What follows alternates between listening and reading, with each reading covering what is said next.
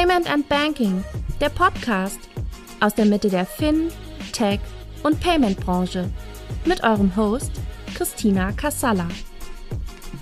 Hallo und herzlich willkommen auch von meiner Seite. Wir hatten einen ganz tollen ersten Tag und ich freue mich jetzt das erste Panel des zweiten Tages moderieren zu dürfen. Wie eingangs schon gesagt, geht es um das Phänomen Unicorn. Man könnte kaum einen besseren Zeitpunkt dafür finden, um darüber zu sprechen, denn die Meldungen haben sich überschlagen. Man kommt fast gar nicht mehr hinterher, wer jetzt eigentlich das wertvollste Fintech in Europa oder weltweit ist. Ein bisschen über das Phänomen sprechen möchte ich mit äh, ganz wunderbaren Gästen, die wir uns eingeladen haben. Ähm, ich freue mich sehr, dass ich äh, zwei hier bei mir auf dem Panel sitzen habe und zwei remote zugeschaltet habe. Niemand kann sich besser vorstellen als die Panelisten sich selber. Keiner kennt sich besser. Deswegen würde ich gerne bitten, dass ihr euch einmal vorstellt und ich würde gerne mit dir, Nina, anfangen. Ich bin Nina, Nina Pütz, ähm, CEO von RatePay und wer RatePay nicht kennt, also wir, sind der führende White Label Zahlungsdienstleister in der Dachregion und wir wickeln Rechnungskauf, Rate und Lastschrift für große E-Commerce-Shops und PSPs und Marktplätze ab. Danke. Gesa, ich grüße dich.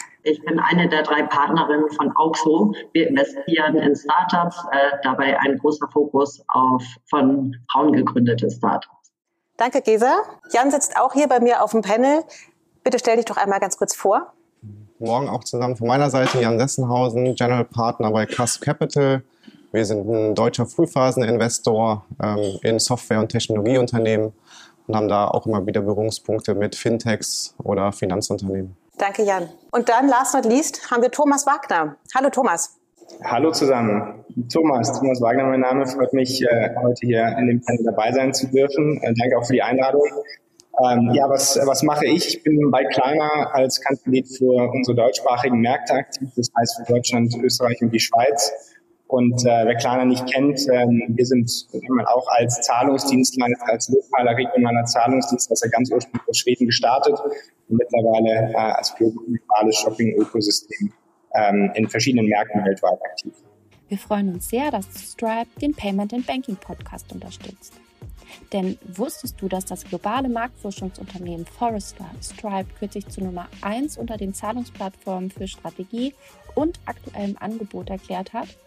Es ist also natürlich keine Überraschung, dass Unternehmen wie zum Beispiel N26, Axel Springer, ShareNow oder Slackstripe wählen und nutzen, um ihre globalen Zahlungen zu verwalten.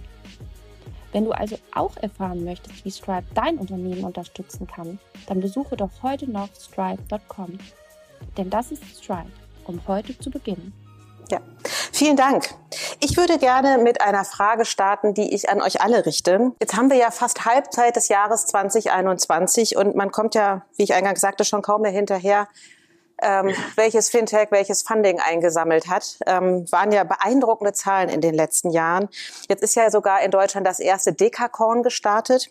Ich wollte gerne in die Runde starten und ich möchte mit dir, Nina, beginnen und dich fragen, ist das das Jahr der Unicorns? Naja, das wird sich noch zeigen. Also so, was wir bis jetzt sehen, scheint es ja absolutes Ja zu sein. Also Celonis, Dedacorn, sensationell irgendwie mit 11 Milliarden bewertet. Thomas, ne, eure, eure Bewertung jetzt mit 45 äh, Milliarden, sensationell. Ne? Wir haben jetzt wie viel 16 Unicorns in Deutschland und ganz vieles ja in den letzten Wochen passiert. Also so wenn es auf dem Run weitergeht, frage ich mich, wo soll das, wo soll hinführen? das hinführen? Ja. ja. Genau, das habe ich mich auch gefragt. Gesa, geht's dir auch so? Ja, also dieses Jahr, soweit ich das ähm, gelesen habe, gibt es sieben neue deutsche Einhörner, äh, die eine, insgesamt eine Bewertung von neun Milliarden haben. Das ist natürlich toll und ähm, ich würde mich sehr freuen, wenn das weitergehen würde, obwohl eine Sache, die ich mir wünschen würde, wäre, im Moment sind es ja bisher kaum Unicorn Exits, sondern viele Unicorn Valuations, sprich ähm, die Bewertungen werden durch Investoren hochgetrieben und es gibt eben äh, die strategischen Käufer später zahlen dann gegebenenfalls weniger. Ähm, es gibt da auch Gegenbeispiele, also äh, Exits gab es bei Signavio und Flaschenpost, äh, ähm, aber das würde ich mir wünschen, dass es in diesem Jahr auch noch ein paar andere gibt. Ja, danke. Thomas, es ist ja so, ähm, ihr, ihr seid ja ganz vorne dabei mit Klarna. Ähm, werden das äh, gefühlt auch an eurer Seite immer mehr? Ja, also wie eben schon beschrieben, ich glaube, äh, das Momentum äh, spricht für sich. Äh, nicht nur bei uns bei Klarna. Äh, in den letzten Monaten äh, haben wir eine sehr erfreuliche Entwicklung nehmen können. Ähm, aber ich glaube auch darüber hinaus, nicht nur wenn wir uns den Fintech-Bereich anschauen, ähm, sondern auch in der Mobilitätsbranche als Beispiel, ähm, im, im E-Commerce-Bereich mit About You, die jetzt äh, an die Börse gegangen sind. Also ich glaube, es gibt viele, viele Vertreter im, im deutschen beziehungsweise im europäischen Kontext, die diese, dieses Wachstum jetzt vielleicht auch ähm, gewissermaßen beschleunigt durch äh, die, die Entwicklung beziehungsweise auch die Pandemiesituation in den letzten zwölf bis 18 Monaten, ähm, wo, glaube ich, doch schon viele digitale, auch gerade Player und Unternehmen und Geschäftsmodelle nochmal noch mal an Wachstum äh, gewonnen haben. Aber grundsätzlich würde ich mich meinen Vorrednern anschließen. Es ist sehr erfreulich, das zu sehen, ähm, dass, es, dass es dieses Momentum im europäischen Kontext gibt und dass, sage ich mal, sowohl Investoren an diese Geschäftsmodelle, an innovative Geschäftsmodelle glauben und in diese investieren, aber auch gleichermaßen, glaube ich, ist es ein Zeichen dafür, dass Kunden, also Verbraucher, ähm, glaube ich, zunehmend in Richtung äh, digitaler und disruptiver Geschäftsmodelle schauen und diese tatsächlich auch nutzen. Und das ist am Ende des Tages, glaube ich, das Entscheidende. Jan, du hast ja in deiner Zeit, bevor du äh, KUSP äh, gegründet hast, ähm, bei Tengelmann Ventures gearbeitet und dort viele Unicorns ja quasi von der Geburtsstunde an nahezu begleitet. Ihr habt viele Investments gemacht, ähm, unter anderem auch tatsächlich in Klarna ganz am Anfang oder äh, in Delivery Hero, in äh, SumUp, die jetzt auch ein, ein Unicorn geworden sind. Von daher die Frage an dich. Ähm, überraschen dich diese Meldungen, die uns in den letzten Monaten erreicht haben, insbesondere auch vor dem Hintergrund der ähm, Pandemie, die, ja, in der wir aktuell immer noch sind? Also überraschend tun sie mich auf keinen Fall, weil ansonsten würde ich ja selber in Frage stellen, was wir seit vielen Jahren machen. Ähm, also die Grundhypothese auf unserer Seite war immer da. Wir finden das jetzt auch nicht fundamental überraschend, was gerade passiert, weil es ist ja jetzt kein Übernachteffekt, weil diese Unternehmen sind seit fünf oder teilweise zehn Jahren unterwegs. Ähm, und das sieht jetzt auf einmal so aus, dass das so ein Übernachterfolg ist. Ähm, aber bis dahin ist ja unglaublich viel passiert ähm, auch viele Dinge, die nicht funktioniert haben. Ähm, und wir als, als Fintech-Branche, als Investorenbranche oder generell als Digitalbranche ähm, fangen jetzt an, die gewisserweise die Früchte zu ernten von mehr als zehn Jahren harter Arbeit. Also insofern überrascht mich das nein. Mhm. Und ein zweiter Teil ist auch so ein bisschen, ähm, ähm, es war ja eben so ein bisschen ein Teil der Frage, ist das jetzt so ein kurzfristiger Hype? Ähm, ähm, aus meiner Sicht nein, ähm, weil auch dieser Effekt wird sich weitersetzen. Wir sehen da bei den Unternehmen wirklich tolles Wachstum ähm, und insofern haben wir da keine Zweifel ähm, an diesem Grundmomentum oder an, an diesem Trend. Visa unterstützt aktuell den Podcast von Payment and Banking. Das globale Technologieunternehmen Visa ist weltweit führend, wenn es um digitales Bezahlen geht. Visas Ziel ist es, die Welt mit dem innovativsten, zuverlässigsten und sichersten Bezahlnetzwerk zu verbinden. Und das in mehr als 200 Ländern und Regionen mit globalen und lokalen Kooperationspartnern. Das VisaNet ist eine offene Plattform für Banken, Fintechs und viele weitere Partner. Hier entwickeln alle gemeinsam die Payment-Innovationen von morgen. Die digitale Geldbörse im Smartphone, aus dem Auto heraus bezahlen im Connected Car oder virtuell unterwegs mit Kryptowährungen? Visa ist mehr als eine Plastikkarte. Visas Anspruch ist es, die besten technologischen Lösungen zu entwickeln, um zu bezahlen und bezahlt zu werden. Für jeden und überall. Thomas, jetzt haben wir mit dir als Deutschlandchef äh, von Klarna einen Vertreter eines der wertvollsten Fintechs ähm, in Europa. Und ähm, um mal nachzuzeichnen, wie man zum Unicorn wird, würde ich dich doch mal bitten, dass du ein bisschen euren Weg skizzierst? Sehr gerne. Ich glaube, ich würde mich auch dem anschließen, was, äh, was Jan gerade eben schon gesagt hat. Also auch wir äh, sind nicht, äh, sag ich mal, zu diesem Unicorn ähm, geworden über Nacht, sondern ich glaube, das war tatsächlich ähm, eine, Kombination aus vielen, vielen Dingen. Also es gab nicht diesen einen Moment, wo man jetzt rückblickend sagen kann, das war's, das hat uns zu diesem Unicorn am Ende des Tages gemacht, sondern es war eine Reise, die wir, die wir bestritten äh, oder beschritten sind.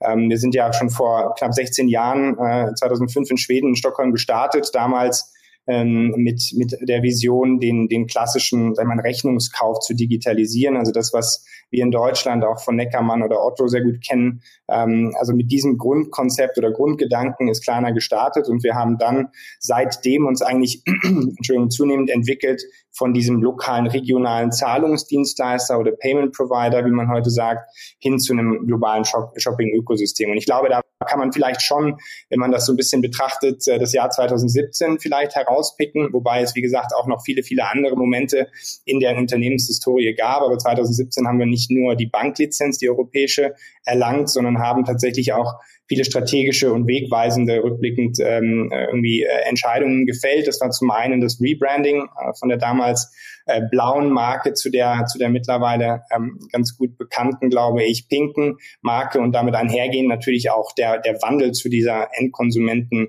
ähm, Welt beziehungsweise Endkonsumentenmarke tatsächlich und darüber hinaus natürlich auch die die Einführung der Klarna App als quasi das zentrale Ökosystem, die zentrale Plattform, ähm, wo wir mittlerweile viele viele unserer Dienstleistungen und Services drüber abwickeln beziehungsweise auch Verbrauchern anbieten. Das heißt das waren, glaube ich, viele äh, einfach Meilensteine, die wir dann dadurch erreichen konnten. Und ich glaube, gerade auch in den letzten Monaten beziehungsweise drei, vier Jahren, ähm, die ich jetzt auch dabei bin, haben wir nochmal deutlich stärker auch in die Internationalisierung investiert. Das heißt, dort auch sehr, sehr stark gerade in den US-amerikanischen Markt als Beispiel, aber auch Australien, Neuseeland, ähm, also auf drei unterschiedlichen Kontinenten, auf denen wir mittlerweile aktiv sind, investiert. Und ich glaube, das, ähm, das, das hat uns auch, sag ich mal, viel Mut gegeben und auch Zuversicht gegeben, dass wir auf dem richtigen Weg sind, weil wir dadurch natürlich zunehmend ähm, mehr Verbraucher, mehr Kunden äh, in unser äh, Ökosystem aufnehmen konnten, von Klarna irgendwo begeistern konnten und natürlich dann darüber hinaus auch auf Basis dieser Kundenkontakte weitere Services und Dienstleistungen bauen konnten. Und ich glaube, das ist am Ende des Tages eine Kombination aus wirklich Innovat Innovation, permanent den Status quo hinterfragen. Ich glaube, das ist sehr, sehr wichtig, was wir bei Klarna tagtäglich leben und darüber hinaus natürlich sich auch von, von vielleicht auch Rückschlägen und, und Dingen, die mal nicht so funktionieren, nicht entmutigen zu, zu lassen, sondern tatsächlich diese Persistence, wie man so schön sagt, also diesen unbedingten Willen, ähm, weiter zu innovieren und, und ähm, äh, zu wachsen, äh, dass man den nicht verliert. Und, äh, und, und darüber, glaube ich, hat man oder haben wir bei Klarna jetzt auch das Wachstum der letzten Monate erreichen können. Würdest du sagen, es gab einen Punkt Hop oder Top? Ja, ich hatte es eben ja schon so ein bisschen anklingen lassen. Ich glaube, diesen einen Moment, äh, Hop oder Top, den gab es tatsächlich nicht. Das ist diese Reise, die ich gerade versucht habe zu beschreiben, wo es natürlich viele unterschiedliche Momente gab und Entscheidungen gab, die mit Sicherheit rückblickend, also das Thema Internationalisierung, das Thema wirklich sich mehr in Richtung ganzheitliche Shopping-Plattformen zu entwickeln, ähm, all diese Themen haben natürlich rückblickend dazu geführt, dass wir uns so positiv entwickelt haben und wachsen konnten. Aber diesen wirklich einen Moment, würde ich jetzt sagen, gab es nicht. Danke. Dann mal an die beiden Investoren in der Runde. Ist das der klassische Weg, den ein Unicorn geht, Gesa? Ich glaube, es gibt keinen klassischen Weg, den ein Unicorn, der von einem Unicorn bestritten wird. Sonst ähm, würden wir die Weltformel haben und alle dann in genau die gleichen Firmen investieren, weil wir es wüssten. Ähm, ich, das ist ganz schwierig. Ich glaube, was Thomas sagte, Resilienz, dabei bleiben, immer innovieren, weiter, also sich an den Kunden ausrichten das ist letztendlich das, was man permanent tun sollte. Jan, ab, wann, ab welchem Zeitpunkt merkst du, oh, da ist sehr viel Potenzial für ein Unicorn? Gibt es da eine Checkliste, die du in der Schublade liegen hast? Und wenn zehn Punkte davon erfüllt sind, dann geht bei dir auch die Geldbörse auf? Ähm, nein, also wir haben keine Checkliste. Ähm, was ist das dominierende Thema, mit dem wir uns am Anfang beschäftigen? Das ist einfach die Frage des Marktes. Äh, ist der Markt überhaupt groß genug, um dort ein relevantes Unternehmen zu entwickeln? Ähm, nichtsdestotrotz, wenn wir uns viele Investments, die wir gemacht haben, die dann sehr groß geworden sind, können wir eigentlich im Nachhinein sagen, wir haben bei fast allen Unternehmen jedes Mal den Markt eigentlich unterschätzt ähm, und sind dann hinten heraus eines Besseren belehrt worden, dass er viel größer ist, als wir initial in unseren äh, Investitionshypothesen angenommen haben weil einfach hinter dem Thema digital, das jetzt unabhängig von, von Fintech einfach ein gigantischer Rückenwind gerade dran ist und eine, eine riesige Transformation und, und Verschiebung auch von, von, ähm, von Kaufpunkten, von Transaktionspunkten stattfindet. Ähm, aber ansonsten äh, eine Checkliste haben wir leider nicht ähm, und offen gesagt glauben wir auch nicht an Checklisten, ähm, sondern äh, da ist auch jedes Unternehmen anders und wir müssen uns jedes Mal auf ähm, komplett neue Märkte einlassen, äh, komplett neue Gründerinnen und Gründer ähm, äh, und äh, ein Gespür dafür entwickeln. Und ähm, man muss ja auch dazu sagen, und das, das trifft auf jeden von uns im Markt zu, es ist ja nicht, dass wir ausschließlich Unicorns finanzieren, ähm, sondern auch regelmäßig Unternehmen finanzieren, äh, die kein Unicorn werden oder die auch am Ende des Tages ähm, äh, scheitern. Wir, wir, gehen da jedes Mal ein hohes Risiko ein, aber das geben wir, oder der Versuch ist es, das durchaus bewusst einzugehen. Aber es muss ja so einen Punkt geben, ähm, an dem ihr zumindest schon mal darüber nachdenkt, so viel Geld zu investieren, dass da durchaus äh, ein massives Wachstum gegeben ist. Also würdest du sagen, das und das sind die Punkte, ähm, auf die ich jedes Mal achte und äh, da ist die Wahrscheinlichkeit höher, dass also da was draus wird? Ähm, die grundsätzliche ähm, Thematik, mit der wir uns, äh, aber das kann ich jetzt nur für uns sagen, ist, ähm, wir, wir stellen uns immer zwei Fragen in unserer internen Diskussion. Die eine Frage ist, das, was die Firma macht, verändert das am Ende des Tages das, das Leben von Millionen von Menschen? Ähm, das kann B2C sein, das kann aber auch B2B sein, quasi wenn ich der Enabler hinter so einer Veränderung bin, ähm, weil diese Veränderung führt einfach zu Potenzial ähm, und eine, eine, Diskussion, die ist vielleicht auch ein bisschen philosophisch, die wir super gerne führen, ist, ähm, wir, wir, stellen uns immer die Frage, wenn wir in zehn Jahren ähm, auf den Markt zurückgucken oder das, was die Firma macht, was ist das, ähm, was die Firma macht, wo wir in zehn Jahren drüber schmunzeln, wie wir es heute gemacht haben? Passt so, vielleicht so ein bisschen zu, äh, zu Back to the Future. Ähm, aber was ist das, was heute eigentlich dann, wenn wir in zehn Jahren darauf zurückgucken, wo wir darüber schmunzeln, wie analog, wie primitiv wir das heute gemacht haben. Und wenn wir diesen Punkt sehen und für den eine Begeisterung entwickeln, dann sind wir auch bereit, quasi diese hohen Risiken einzugehen. Äh, und die Risiken liegen dann im Geschäftsmodell, aber insbesondere auch in der operativen Umsetzung, die jedes Mal eine komplett neue Herausforderung ist. Hm. Gita, was sind denn die größten Herausforderungen? Letztendlich immer an die Kundenbedürfnisse ausgerichtet zu sein und ähm, dass man das Unternehmen richtig baut. Ähm, dass man, ehrlich gesagt, das Timing bei uns auch ein ganz wichtiger Faktor. Äh, wenn man, es gibt viele tolle Unternehmen, die kreiert wurden und äh, im Nachhinein sich herausstellt, das war einfach das äh, falsche Timing. Wenn sie es ein Jahr später gemacht hätten, dann wären sie gegebenenfalls sehr erfolgreich damit geworden. Mhm. Ähm, es sind so viele Faktoren, dass es ganz schwierig, da auch nochmal zu sagen, was es genau ist. Aber viel viel liegt in Gründerhand und äh, dann, wie sie ihr Unternehmen aufbauen, wie sie das steuern, ähm, in welchen Markt sie gehen und wie kundenzentriert sie vorgehen. Mhm. Nina, würdest du sagen, wenn wir auf die deutschen Unicorns gucken, ähm, die Gemeinsamkeiten sind die Kundenzentriertheit oder siehst du da noch andere Gemeinsamkeiten? Wir hatten ja jetzt auch die letzte, also gestern auch schon immer dieses Thema Kundenfokus, Kundenfokus, Kundenfokus. Teilen das die deutschen Unicorns? So im Detail kann ich das nicht beurteilen, aber aus meiner Sicht kannst du ja gar nicht erfolgreich sein, wenn du nicht einen richtig guten Kundenfokus hast und entweder ein Problem für einen Kunden löst oder etwas machst, was eben massiv skaliert, ja, was dazu führt, dass du mit wenig Kostenaufbau eben massiv skalieren kannst. So, und wenn ich mir jetzt die letzten angucke, die jetzt in diesem Jahr in der Presse waren, lösen alle ein Problem beim Kunden, tragen zu einer Verbesserung bei und haben es geschafft, massiv zu skalieren. Mhm. Ja. Skalierung ist ein ganz wunderbares Thema, denn ähm, manchmal hat man so das Gefühl, dieses massive Skalieren, dieses enorme Wachstum, kann das nachhaltig passieren? Also wenn du jetzt zum Beispiel gerade auf Gorillas oder so anspielst, ja, also natürlich hast du, wenn du so extrem wächst, hast du auch Wachstumsschmerz, ja. Und gute Firmen bekommen es eben hin, dieses rasante Wachstum hinzubekommen, aber gleichzeitig auch irgendwie in der Organisation nachzuziehen, mit den Teams nachzuziehen, ja. Ich meine, nicht jeder stellt jede Woche 300 neue Mitarbeiter ein. Das muss ja irgendwie mhm. auch alles funktionieren. Mhm.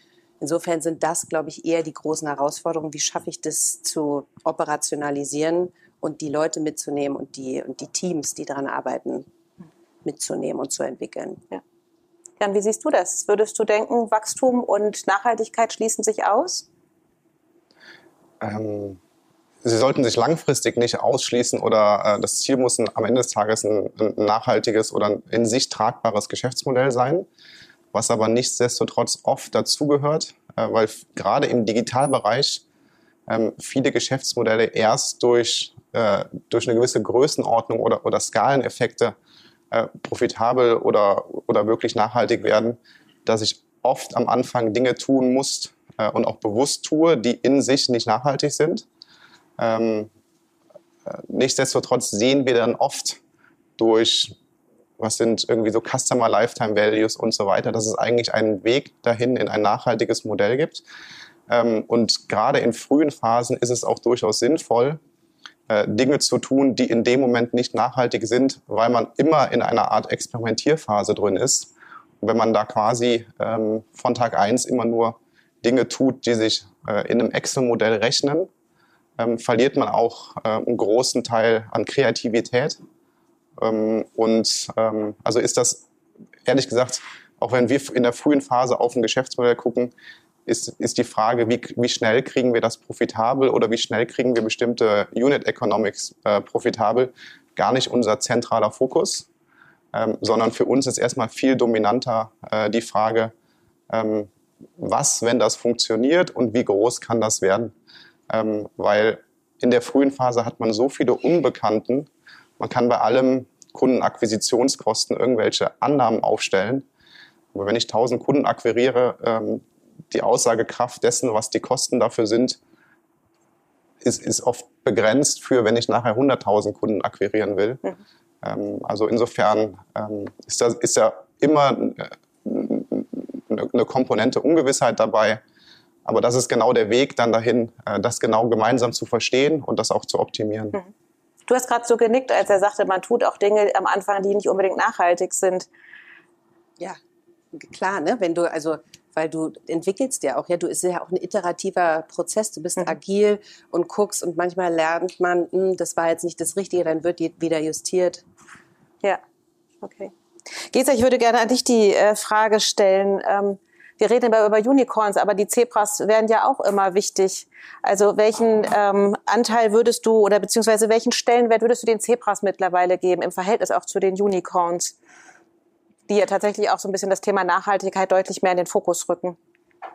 Ja, das sind aber andere Art von Unternehmen. Das sind ja also die Zebras sind ja Unternehmen, die eben ähm, nicht Equity abgeben möchten und ein exponentielles Wachstum um jeden Preis ähm, sich wünschen, sondern die eine andere Art von Wachstum anstreben.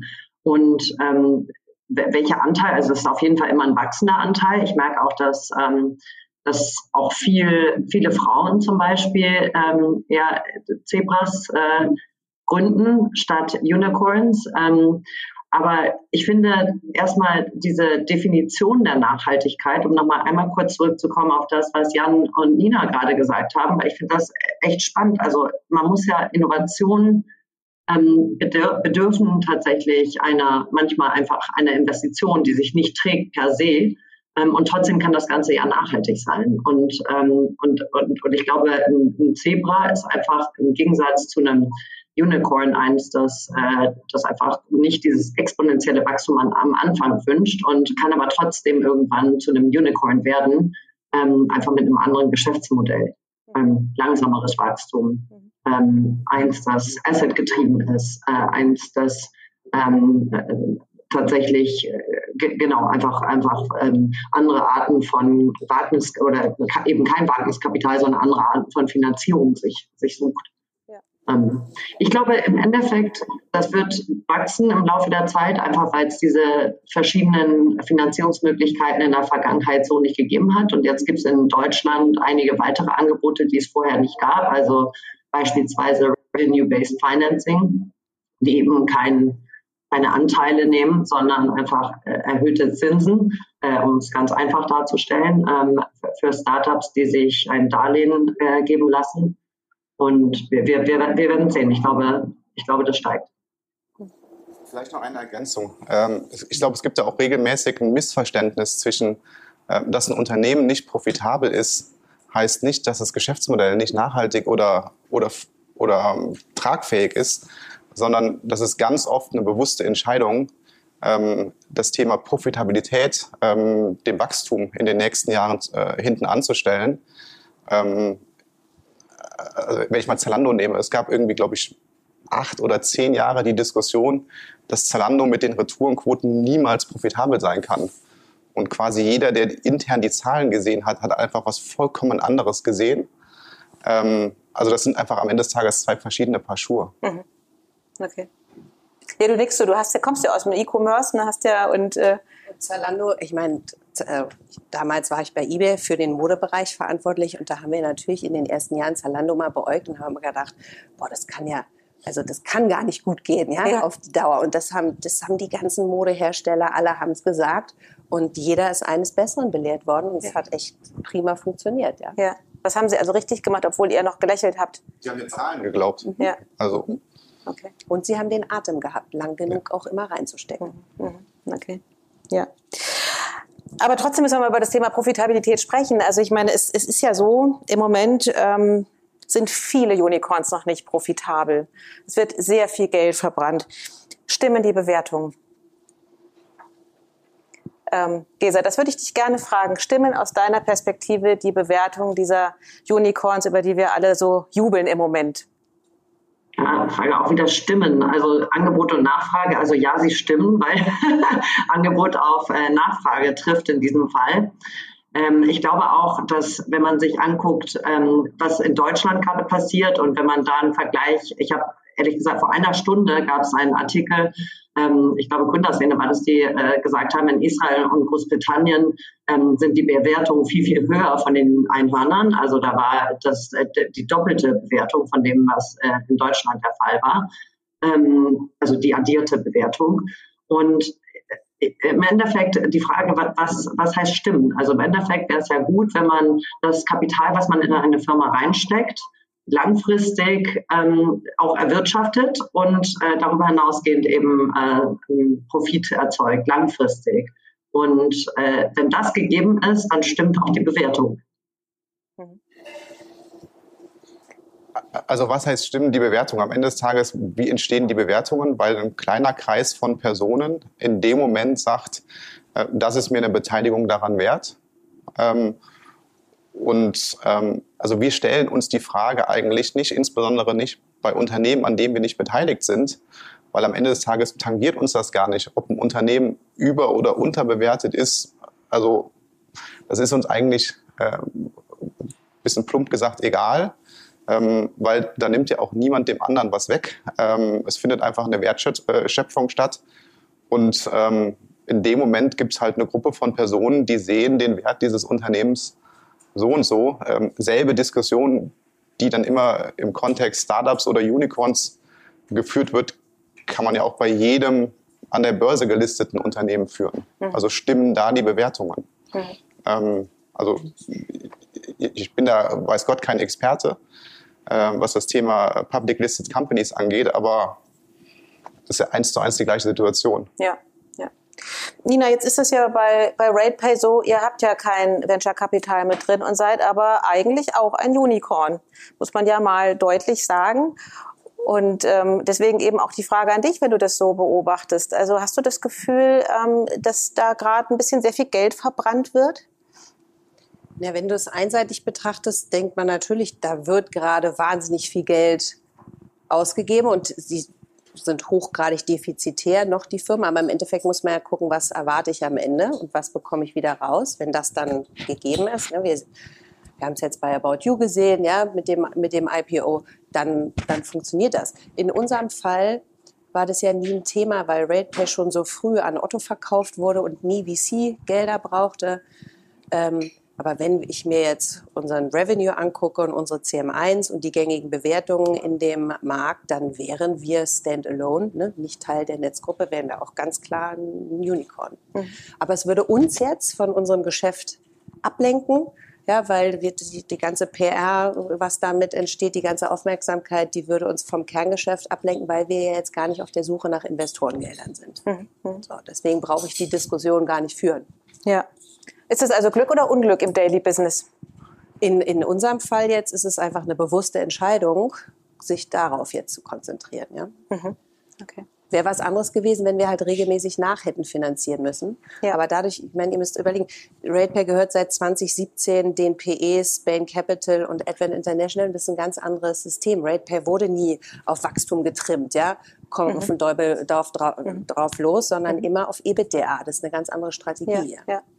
Aber gibt es so, so ein, ein, ein, ein Tipp dafür, wann, man's, wann man euren Weg gehen sollte oder wann man sich frühzeitig Venture-Kapital reinholen sollte?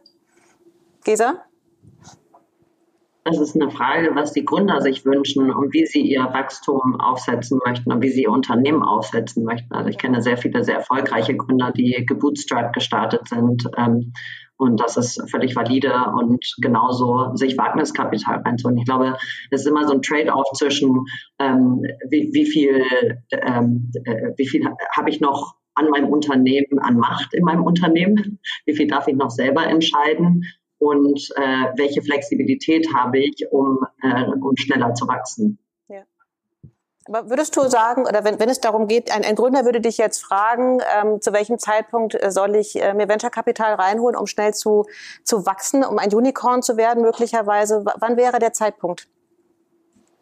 Ja, also wenn jemand richtig schnell wachsen möchte und Unicorn werden möchte, dann würde ich sagen, hol dir richtig gute Angels an Bord, die dir helfen, das Ding aufzusetzen, sehr früh ähm, äh, mit denen du da den Weg beginnen kannst und die unterstützen dich dann auch später, um eben äh, in den Venture Capital Bereich reinzukommen. Also früh. Mhm. Wenn das das Ziel ist, dann früh. Okay. Seht ihr, seht ihr das ähnlich? Oder ist manchmal Geduld auch ähm, ein Garant dafür, vielleicht solider das Business aufbauen zu können? Also wir haben gerade ein Unternehmen finanziert, das knapp sieben Jahre gebootstrapped worden ist. Wir sind ja der erste Investor. Ähm, und ähm, warum haben wir da investiert? Ähm, Im Endeffekt haben, ähm, sehen wir, aber insbesondere äh, die Gründer, da gerade ein Momentum im Markt und eine Chance, wo sie sich dann nach sieben Jahren entschieden haben, diesen Bootstrapping-Weg, der quasi heißt, also da waren 25.000 Euro Stammkapital drin, ähm, und äh, quasi den Weg zu verlassen, um mit einer Finanzierung ähm, bestimmte Strukturen einfach aufzubauen und auch bestimmte, äh, insbesondere Vertriebsstrukturen, die sonst aus der organischen Struktur jetzt in den nächsten 12, 24 Monaten so nicht möglich gewesen wären. Mhm. Ähm, aber im Kern steht dahinter eine Entscheidung der Gründer, in gewisser Weise jetzt, ähm, wo sie einen Punkt sehen, ähm, so ein bisschen in anderen, äh, in anderen Farben oder in anderen Modus reinzugehen als, ähm, als Unternehmen. Und, das muss man auch dazu sagen, ähm, für sich als Unternehmer, weil quasi dadurch zum ersten Mal eine, eine Konstellation entsteht, ähm, wo jetzt äh, Dritte äh, im Gesellschafterkreis sind, die gar nicht im operativen Business sind. Ähm, dadurch verändert sich auch in gewisser Weise die Zusammenarbeit, dadurch ähm, kommen gewisse Formalismen ähm, in Unternehmen rein, ähm, auch gewisse Erwartungshaltungen. Das muss man auch dazu sagen. Ähm, aber das ist einfach so eine bewusste Entscheidung, die das Team jetzt nach sechs, sieben Jahren getroffen hat. Mhm. Okay. Aber weil du es vorhin auch ähm, erwähnt hast, Nina, ne? also ihr, ihr seid ohne VC-Kapital, ihr, ihr, sucht auch aktuell gar nicht, dennoch seid ihr ein Unicorn. Reden wir in Deutschland so wenig auch über die Unicorns, die quasi nicht VC-getrieben sind? Die Frage ist halt, muss man das jetzt am, am Unicorn-Status festmachen? Also ich würde mal behaupten, über uns wird gut gesprochen auch. Ja, Wir sind mhm. jetzt nicht nicht präsent obwohl wir weder Zahlen veröffentlichen noch irgendwie einen Unicorn-Status haben. Insofern kommt es immer darauf an, was möchte ich erreichen. Ja? Wenn ich jetzt natürlich, ich glaube, das ist immer was, was die Gründer haben wollen. Wenn ich aus eigener Kraft heraus wachsen will, organisch und mir dafür lange Zeit Zeit nehme, dann brauche ich keine VCs, dann schaffe ich das vielleicht selber. Wenn ich aber irgendwann merke, oh, jetzt muss ich ein Turbo einlegen, weil ich will jetzt doch, es muss jetzt doch schneller gehen, dann funktioniert es halt ohne nicht. Ne? Und das alles, es gibt kein richtig, kein falsch und halt unterschiedliche Strategien. Mhm. Und alle haben ihre Berechtigung.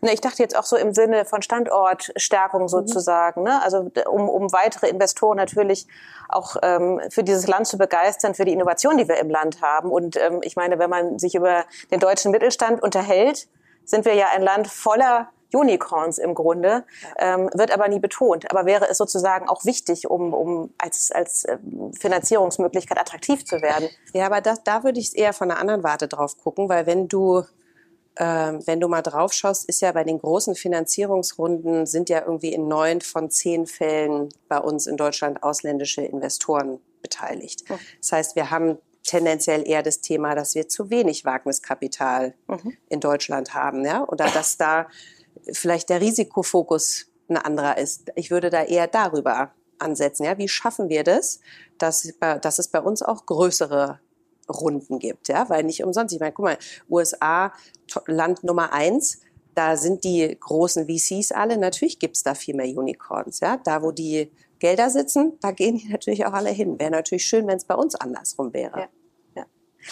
Jetzt äh, sehe ich über dem Monitor die äh, Gesa heftigst nicken. Von daher scheinst du da offensichtlich auch äh, etwas, äh, ja, ein, eine Meinung zu, zu haben. Ja, absolut. Also wenn man sich das einzige Dekakorn anguckt, das wir in Europa haben, Celonis, ähm, da sind meines Wissens keine deutschen Wagniskapital, professionelle Wagniskapitalgeber ähm, drin. Und ich fände es auch gut und man merkt auch, dass äh, wir einfach zu wenig Wachstumskapital in Deutschland haben. Und wenn wir das hinbekommen könnten, dann würden auch diese tollen ähm, Unicorns auch äh, von Deutschland aus finanziert werden. Also ich ja. bin absolut Ninas Meinung. Ja. Ich glaube, wir reden so viel über Unicorns, beziehungsweise wir machen den Fehler, ähm, dass wir die Unternehmen auf irgendwie diesen Schlagwort Unicorn reduzieren. Ähm, wenn wir jetzt eine Liste nehmen würden von wer ist alles ein Unicorn, ähm, würde ich mal behaupten, dass die meisten Leute gar nicht beschreiben könnten, was diese Unternehmen eigentlich tun ähm, sondern sie werden einfach auf dieses Thema Unicorn reduziert. Ähm, und äh, ich glaube, das ist schade am Ende des Tages, weil das Spannende ist ja eigentlich, was machen die Unternehmen und was ist das Potenzial dahinter? Mhm. Also Klarna, ja, ist, glaube, kann, Klarna kann ja, jeder sagen, also, was es wert ist, aber wie viele Leute können erklären, jetzt hier in dem Publikum vermutlich jeder, aber irgendwie normal im Alltag, was Klarna im Detail macht. Ja, Thomas, auch du ja, ich würde, ich, ich würde, bin immer so darauf angewiesen zu gucken, dass ihr im Bildschirm irgendwie was macht. Ähm, genau, aber äh, offensichtlich, du warst da auch sehr zustimmend.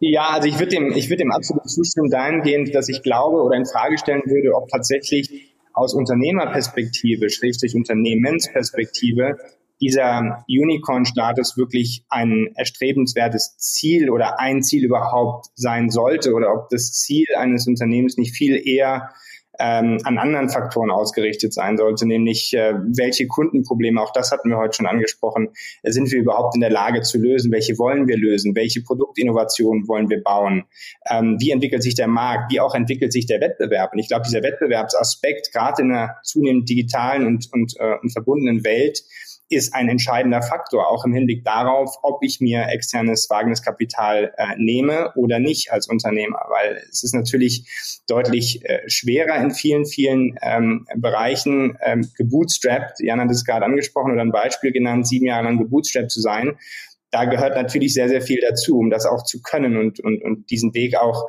zu überstehen. Und natürlich, äh, wenn man in einer Branche mit einem Geschäftsmodell am Markt aktiv ist, wo ich ähm, sehr, sehr früh in meiner unternehmerischen Entwicklung ähm, internationalen Wettbewerb erfahre, dann muss ich im Zweifel äh, deutlich schneller mich auch mit Wagniskapital auseinandersetzen, um einfach dieses auch von Gesa angesprochene Timing nicht zu verpassen und vom Wettbewerb abgehängt zu werden. Das heißt, ich glaube, da gibt's äh, unterschiedliche Faktoren, die, die glaube ich, da ausschlaggebend sind. Aber ich glaube, unterm Strich würde ich behaupten oder würde ich nicht sagen, dass dieser Status Unicorn das ist, an was sich Unternehmer oder Unternehmen ausrichten sollten, sondern das ist eher aus meiner Perspektive ein Nebeneffekt, der, der, der eintritt, wenn man, sage ich mal, äh, viele ähm, oder mehr richtige als falsche Entscheidungen gefällt hat.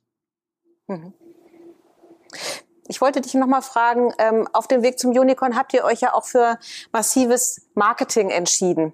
Ähm, würdest du sagen, also ihr habt ja dann mit, mit sehr bekannten Testimonials auch zusammengearbeitet, aber war das dennoch sozusagen auch ein Punkt, um diesen Kundenfokus in den, in den Mittelpunkt zu stellen und ähm, eben, das hat euch auch ein bisschen getragen oder welchen Stellenwert hatte das? Ich hatte es eingangs ja schon so ein bisschen ähm, angesprochen. Ich glaube, dass die, die strategische Entscheidung, ähm, tatsächlich auch eine B2C-Marke, also eine Endkundenmarke aufzubauen, schon eine sehr, sehr wichtige Entscheidung äh, für den, den nachfolgenden Erfolg für, für Klarna war, auf globaler Ebene eigentlich betrachtet. Ich glaube, ähm, äh, wir, wir haben gewissermaßen in unserer Branche, also wenn ich jetzt mal Payments und Banking anschaue, da gibt's natürlich ähm, Beispiele wie jetzt auch Nina äh, mit, mit RatePay, aber auch anderen, die innovativ unterwegs sind. Aber ich glaube, wenn man das in grob äh, betrachtet, die ganze Branche, dann hat sie doch in den letzten 10, 15 Jahren eher weniger Innovationen und wirklich disruptive Innovationen erfahren.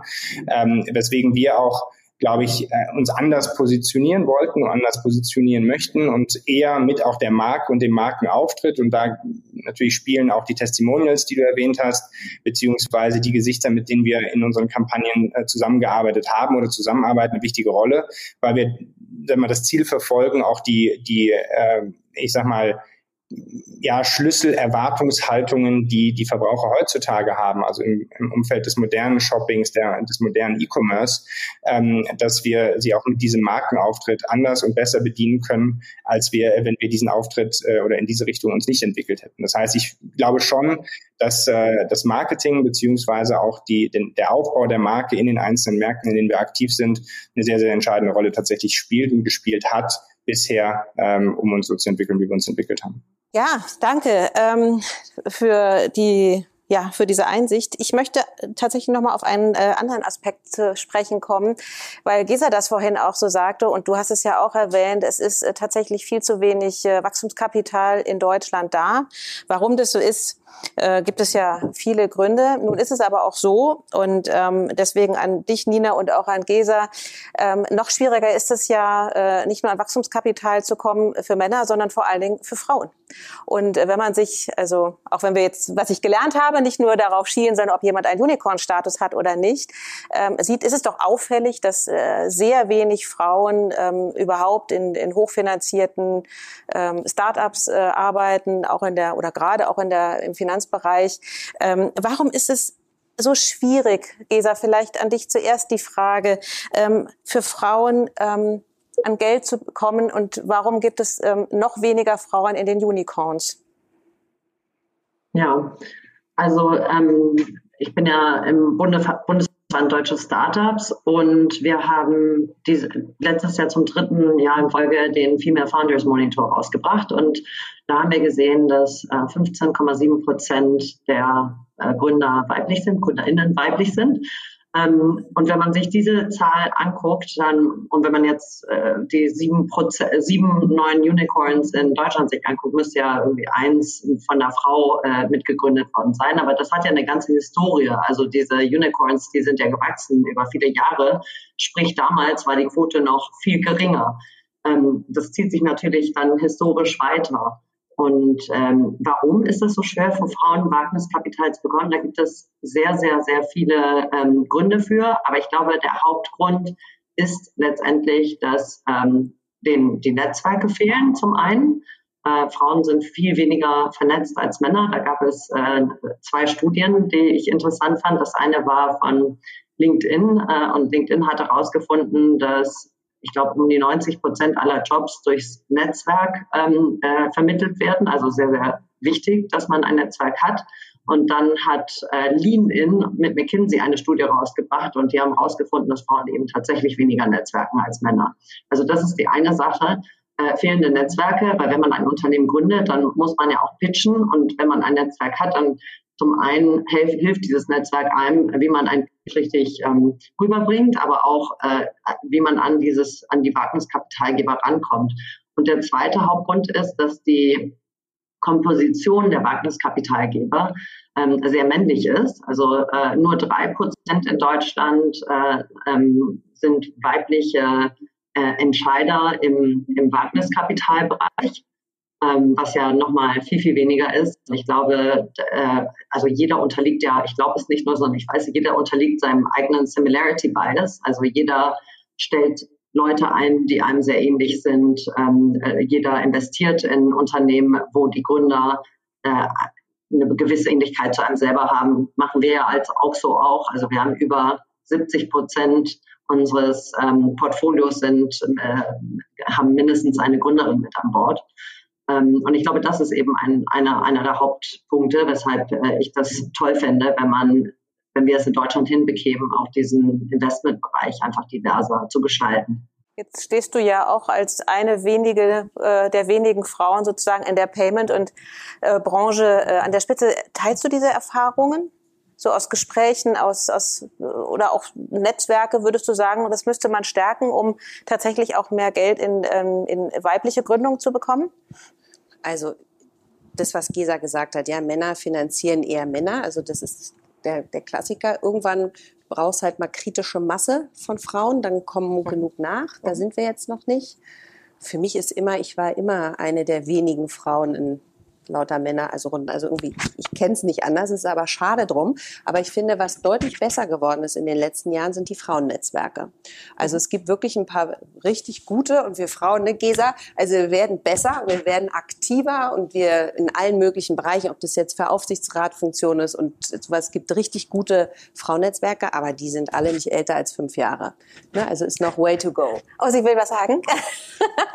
ja, genau, genau. Wenn ich noch eine Sache dazu sagen dürfte. Gestern Jahren wurde zum Beispiel ein Verein ähm, gelauncht, äh, Encourage Ventures heißt der. Das ist ein Verein, der sich da, darum bemühen möchte, mehr Investorinnen äh, und mehr Gründerinnen in Deutschland äh, auf, auf auf den Tisch zu bringen äh, und sie zu vernetzen. Und äh, da gab es einen großen Launch. Also das ist eine, ein, ein Dach, soll das werden über die Gründerinnen und Investorinnenlandschaft.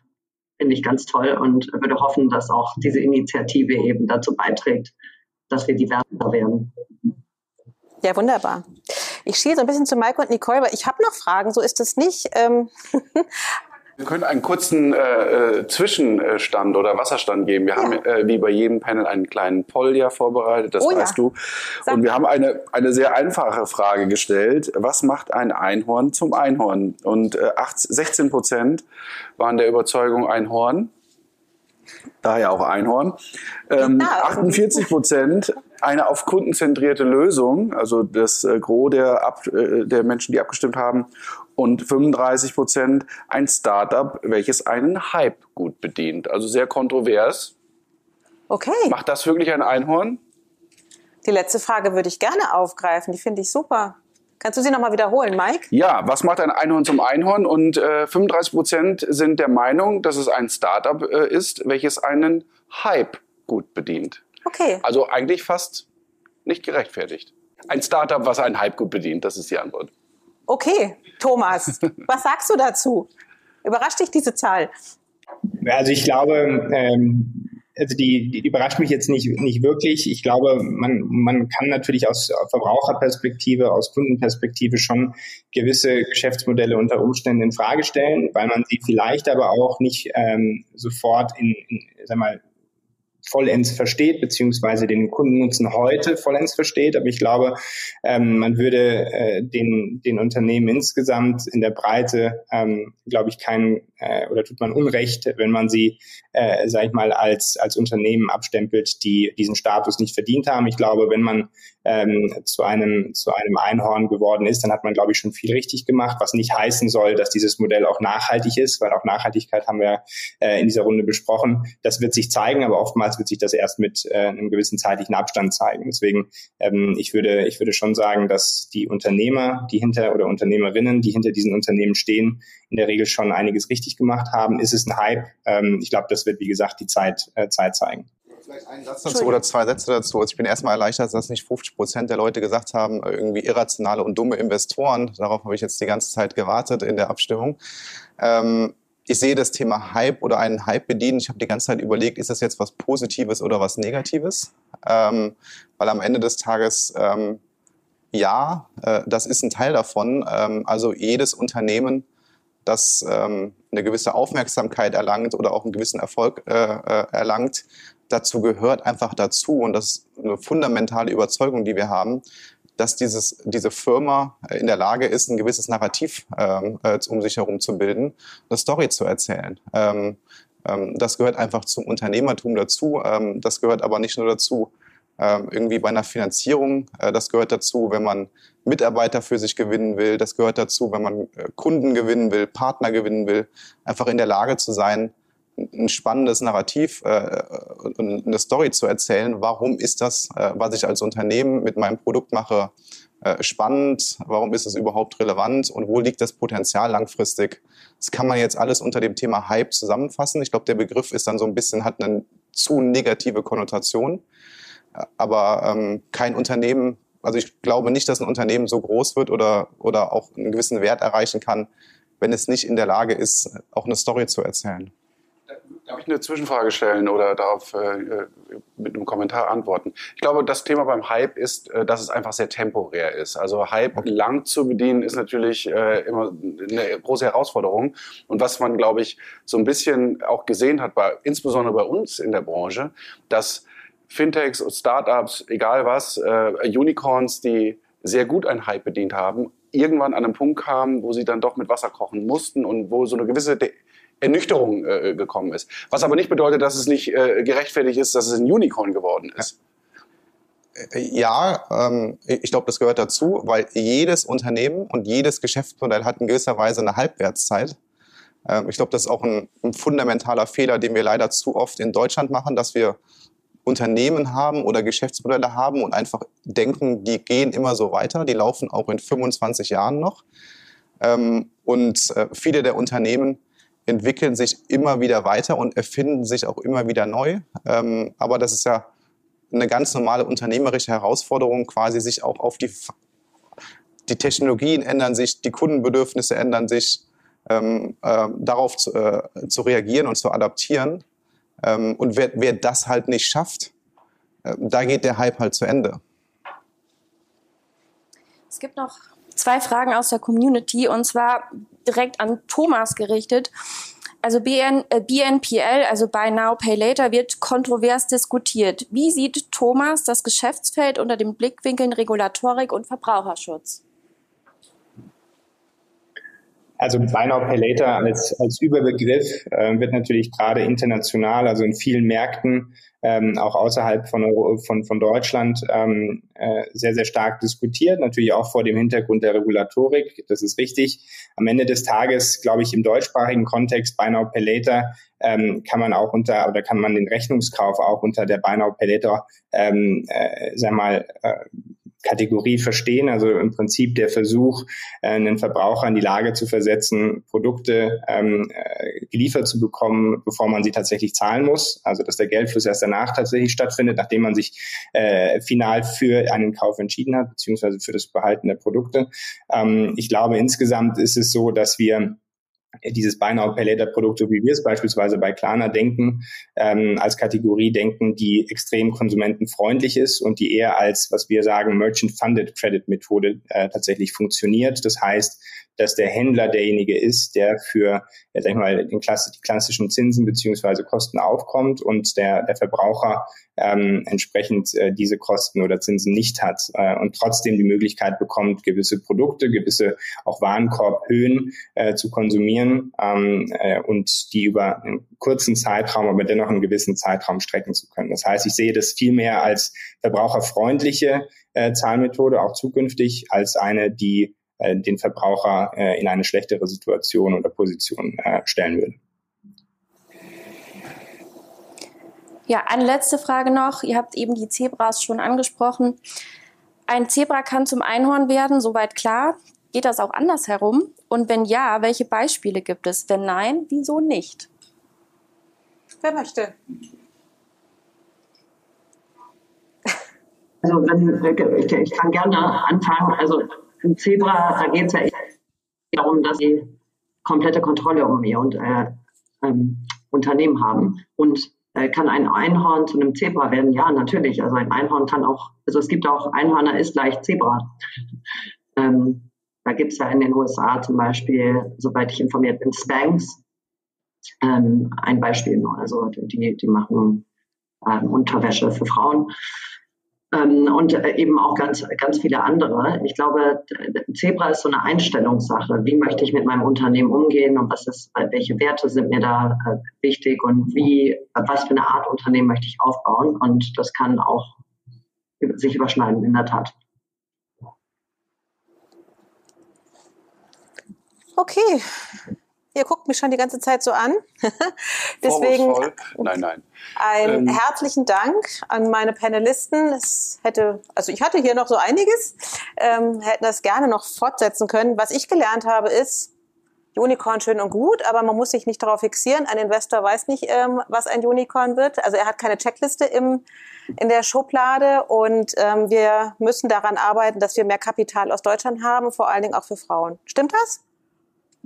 Gut, damit sage ich vielen Dank fürs Zuhören ähm, und ein herzlichen Dankeschön an meine tollen Panelisten, an Gesa, an Thomas, an Nina und an Jan. Herzlichen Dank.